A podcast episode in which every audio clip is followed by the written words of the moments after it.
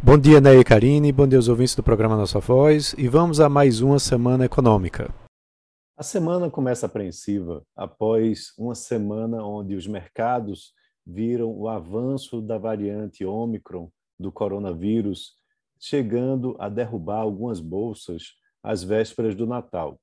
Enquanto os índices no exterior conseguiram se recuperar antes do feriado, o Ibovespa recuou, ficando aí em desvantagem né, com essa é, postura mais cautelosa dos investidores em relação às perspectivas de inflação e também de juros altos para 2022.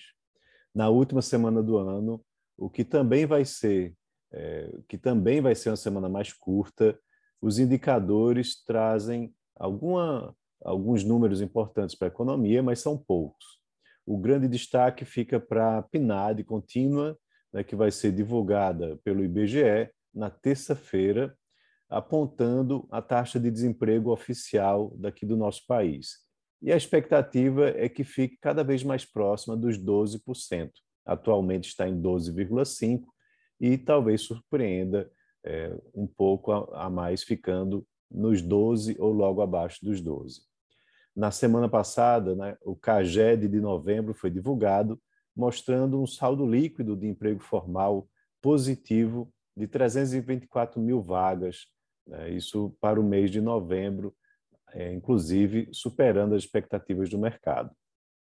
Na terça-feira, o Banco Central também vai reportar o seu tradicional relatório com as estatísticas sobre crédito, que vai mostrar o volume de empréstimos e a taxa de inadimplência para o mês de novembro. Já na quarta, teremos o resultado fiscal do Tesouro, né, do Tesouro Nacional, referente ao mês de novembro, e no dia 30, também o consolidado das contas públicas do governo, né, mostrando resultados de superávit primário, nominal, e também a relação entre dívida líquida e o PIB do Brasil. Essa semana também teremos é, indicadores de confiança e inflação que serão divulgados pela FGV. Já na segunda, né, o índice de confiança da indústria, na terça, a confiança do varejo do setor de serviços, o IGPM sai na quarta-feira né, e é, há uma expectativa de que ele feche o ano acima dos 17%.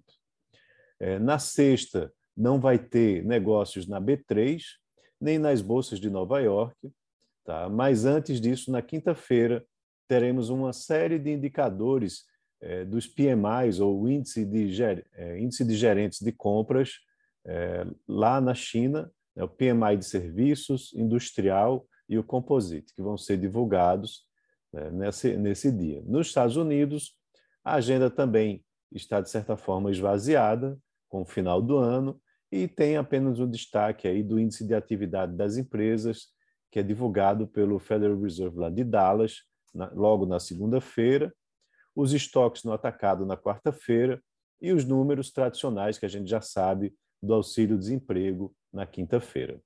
Então é isso, um ótimo início de semana a todos e um grande abraço.